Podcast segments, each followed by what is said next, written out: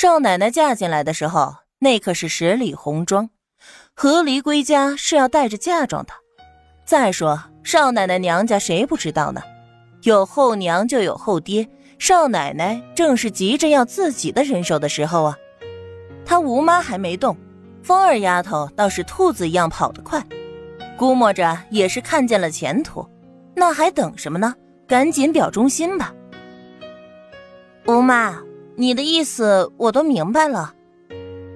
唐宁想了一下，原剧情中的这个吴妈好像不久就被亲戚接回到乡下去了，难道和这个有关？否则她也想不出什么吴妈非要出了张府的理由。算了，一个也是帮，两个也是带。嗯，想跟着我也可以，可是首要一条是忠心。吴妈自然保证忠心，连连感激。唐宁吃了饭，躺在床上睡午觉。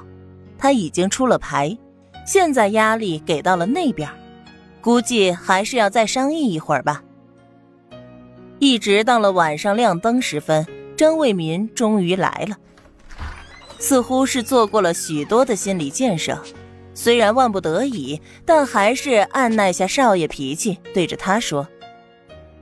没有时间跟你打招呼就带人回来，是我不是。张卫民开口，居然道歉了。他又说：“你这三年来侍奉父母有功，咱们又是从小一块长大的，我知道你的心，你从来都不想伤害我的，都是我做的不好，把你给逼急了。”唐宁也不说话，就这么静静的看着他。他似乎是挣脱了一开始碍于脸面的情绪，越说越顺。看着唐宁并没有冲着他发怒，便以为他之前都是在虚张声势，于是脸色也自然了许多。爹也狠狠的骂了我，比起来，他倒是像你的亲爹更多些，处处为你着想。是吗？唐宁眼皮一抬，不咸不淡的回他一句。当然，这你还不清楚吗？起初是我想的过于简单了，根本没有考虑到像你这样大门不出二门不迈，并没有读过许多书的深闺女子，没了家庭的庇护，过日子会有多么的艰难凶险。这乱世里，到处是势力倾轧，一个不留神，可能命都没了。你那个娘家，怕是也没有你的容身之地，一家子虎狼似的。思来想去，还是留在我们家里的好。今天娘是气急了。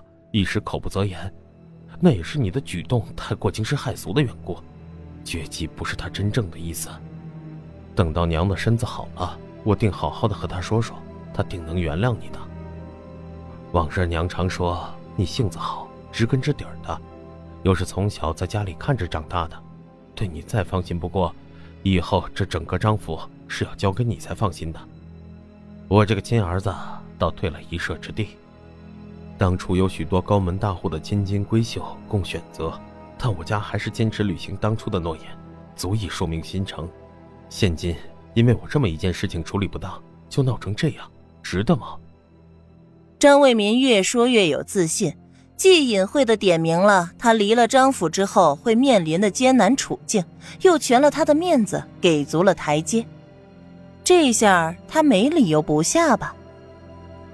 只见唐宁缓缓的呼出一口气，身体似乎放松了些，低头把玩着手里的簪子。所以你的意见是？今天的事情就算过去了，既往不咎。张卫民满意的点点头。以后你照样还是张府的少奶奶，跟以前不变。只要你一日能尽心侍奉爹娘，你的位置就稳稳的，谁也动摇不了。这是我对你的承诺，我会带运仪去上海，这样总可以了吧？承诺。唐宁总算是提起了一点兴趣，冲着窗子下的书桌抬了抬下巴。喏，空口无凭，我只认白纸黑字。他的神态有些倨傲，让张卫民十分的不适应。虽说也可以休了他，但总归后续麻烦。还是先暂时稳住他为妙。再说，这种承诺书他可以写，玩弄文字而已，是他的强项，谅他一个无知妇人也看不出其中的门道。张卫民根本就没想过，为什么这个读了没几本书的无知妇人会有文房四宝、笔墨纸砚。他走到窗台前，就着灯光一挥而就。给，你看看可还满意？刚才我所说的都尽数写上了。为了取信于他，他还拿出了自己的印章盖上。你在这里签上自己的名字，按个手印儿，这个承诺书就正式生效。我怎么看有些不对呢？唐宁的手指着其中一行字，疑惑不解，然后又说：“不是都要一式两份吗？我这个怎么只有一份呢？”张卫民的心头一跳，再看看他指的那行字，分明就是没问题的，有问题的他压根儿就没看出来。耐着性子和他解释了一番，为了打消他的疑虑，提笔又写了一份。而就在他写完的时候，灯光忽的一闪灭了。唉，这电灯总是这么着，动不动就要灭，倒还不如原先的油灯来的好了。唐宁随口抱怨道：“他的话更加在张卫民的心中印证了‘无知妇人’四个字。这是跳闸，跟电路有关。哎呀，说这个你也不懂。”他摸出印章，就着外面的月光，在大概位置盖上。你要是还心有疑虑，明天可以找人问问，随时签上你的名字就行了。两份你都可以收着，尽管放心好了。两个人又不咸不淡的说了两句话，张卫民笃定唐宁已经被他笼络住了，只是这黑灯瞎火的，他担心再和他共处一室会让他有什么不切实际的幻想。他是绝技不肯再和他在一块儿的，只是现在也不宜再闹得难看。父亲还有事找我，我先过去了。嗯，那你快去吧。